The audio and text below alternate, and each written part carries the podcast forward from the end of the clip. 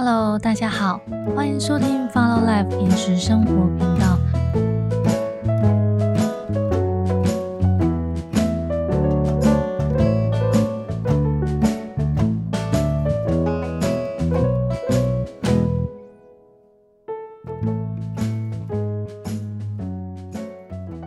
有朋友询问我，为什么平常时分享的料理都主要是以西式为主，或者是排餐为主？呃，其实这跟呢我平常时的生活习惯有关系。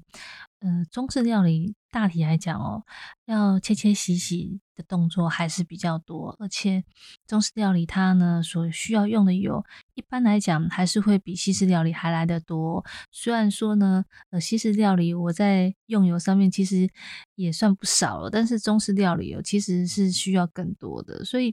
嗯，我平常时就真的是比较少去煮中式料理。那还有就是说，呃，中式料理的时间还是比较久，而我自己呢，平常时大概就是希望在半个小时内就可以完成一个呃肉类食材还有两样蔬菜的这样一个搭配的一个饮食哦，所以对我来讲，料理的时间呢是最重要的。所以呢，呃，我们在分享一些家常料理的时候呢，就是会以排餐为主。呃，这样子分享呢，其实我会认为它是比较偏家常的，而并不是说很我们 typical 是在西餐厅或是呃很高档的高级餐厅所享用到的派餐料理。因为在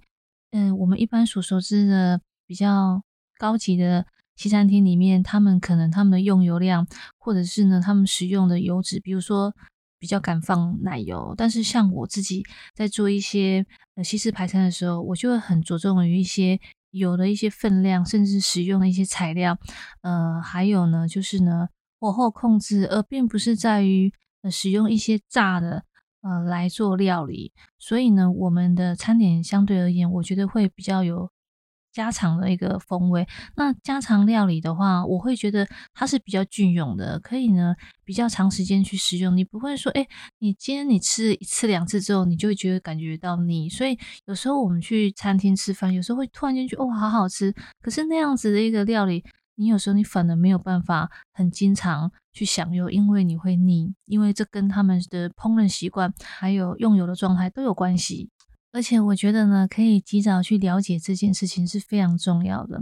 要有良好的饮食习惯，然后来帮助我们的身体，而且呢，日常的生活品质也会比较好的话，其实还是要。嗯，自己下厨，我觉得比较有办法去达成哦。如果说经常吃外面，或者是呃点外面的餐点，我会觉得是很难去兼顾健康还有饮食均衡的。我觉得这是一个很重要的一个课题哦。我们的路其实要走很久，不可能说诶只有一年两年去挥霍我们的。身体健康的扣打，我在日常的饮食习惯上面，除了很在意，呃，对身体有没有帮助，还有会不会让身体不舒服之外，我觉得还有一个更大重点是，我希望呢，透过下厨可以呢，立即去满足家人的感受，因为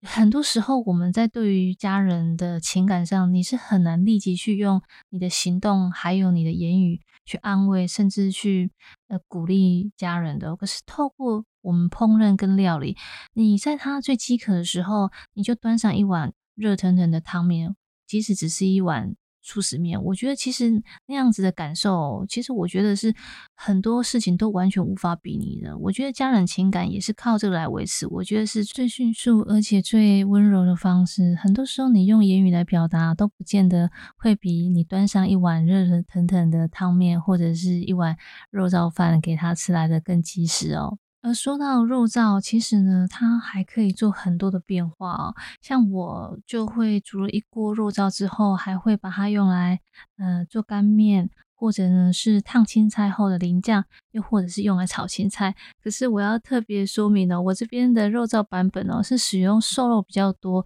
呃，比较有口感的部位哦，所以呢，它用来煎、煮、炒都非常适合。可是如果说我真的很想要吃那一种，呃，很油润。黏唇的那一种肉燥饭的时候，我就会放弃，直接呢，呃，去呃小饭馆吃，就是台南俗称的本搭啊来享用。因为，呃，做这样子的呃比较油润黏唇的肉燥饭呢，其实呢它很耗工哦，那肥肉跟瘦肉都是要用手工下去切哦，自己做我觉得实在是花太久的时间了。而说到呢这个肉燥呢，我们可以想到说，哎，其实。有不同的部位猪肉可以做选择。一般现代人啊比较怕胖，呃，所以说呢会很常去使用里脊肉的部分哦来做日常的。料理啊，但是呢，我会觉得其实梅花肉，我觉得也很不错。我个人就其实家里面的冰箱都一定会有常备，嗯，比较大块而没有切的那个梅花肉排哦。呃，这个必须自己首先，因为有我们一般在超市看到都是梅花肉片。或者是一整块的，那其实如果我们买到一整块的，自己呢下去做呃裁切的话，我觉得可以作为肉排来享用，我觉得是很不错的。尤其是我觉得它的口感还是比里脊肉好吃太多。但是呢，虽然它的油脂比较多一点，但是我觉得再怎么样也会比一些油炸料理，我觉得热量还有一些脂肪来讲，还是没有那么高哦。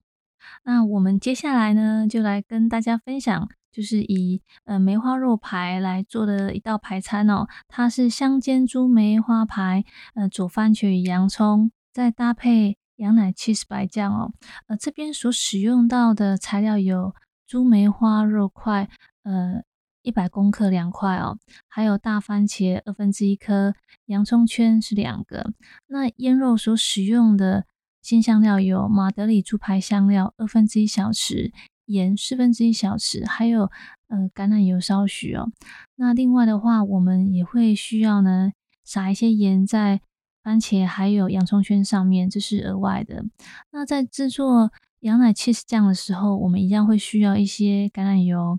嗯，蒜头切末大概一半的量哦，鲜奶油两大匙。羊奶 cheese 大概十公克，这边的话可以使用软质的呃蜂蜜羊奶 cheese 哦，是十公克。嗯，牛奶是两大匙，黑胡椒粉则是二分之一小匙，盐是四分之一小匙。嗯，这一道料理说实在的，我觉得也没有什么料理技巧哦，就是很简单的腌肉，然后还有就是做制作酱汁的部分哦。但是呢，它呢味道其实是非常呃足够的，而且是属于丰香型的料理。那我们来聊一聊，我们这边所使用的是猪排香料。如果说您手上呢有其他款的猪排香料，也是可以来做代替的，是没有关系的。那如果说真的是没有复方新香料的话，那我也会建议可以使用黑胡椒处理来做替代就可以了。嗯，就是尽量找您喜欢的香辛料来做配合，但是主要还是要以黑胡椒风味。来做一个主轴搭配，我觉得还是会比较适合的。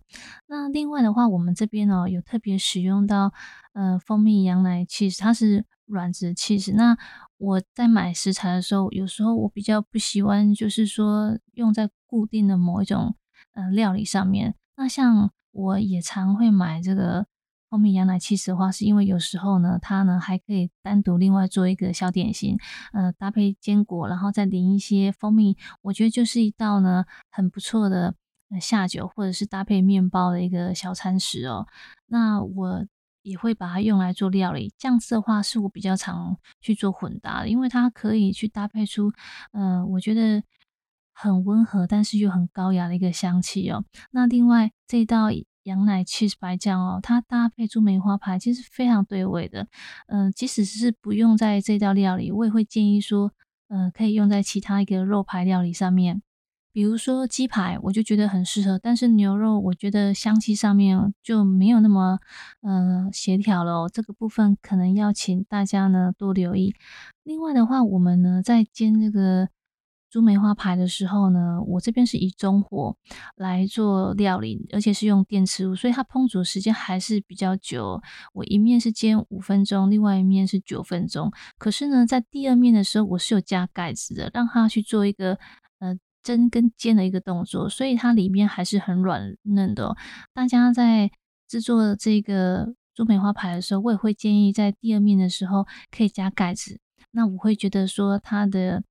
口感我觉得也会比较好，而且呢，烹饪时间也比较不会那么久。这个部分的话，也是大家可以呢呃参考。再来的话，就是如果我们在享用这道排餐的时候，我也会建议可以搭配一些酒食哦，呃，比如说像是 Whisky Highball，我就觉得是很适合的，因为。风味很鲜明，那口感呢又很爽利朗口，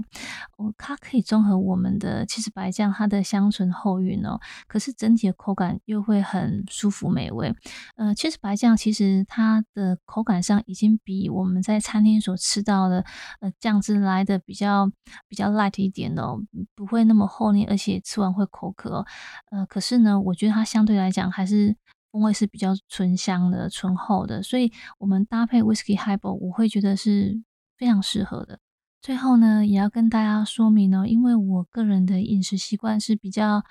呃，比较淡的，所以呢，我在盐的使用上面也会比一般人还要少一点。如果说您是比较常吃餐厅或者是比较重口味的朋友，我会建议说，呃，我使用的盐的分量，你们最后都可以再加一小撮，那可能会比较适合大家的一个口味。呃，这一点的话，也可以请大家多留意哦。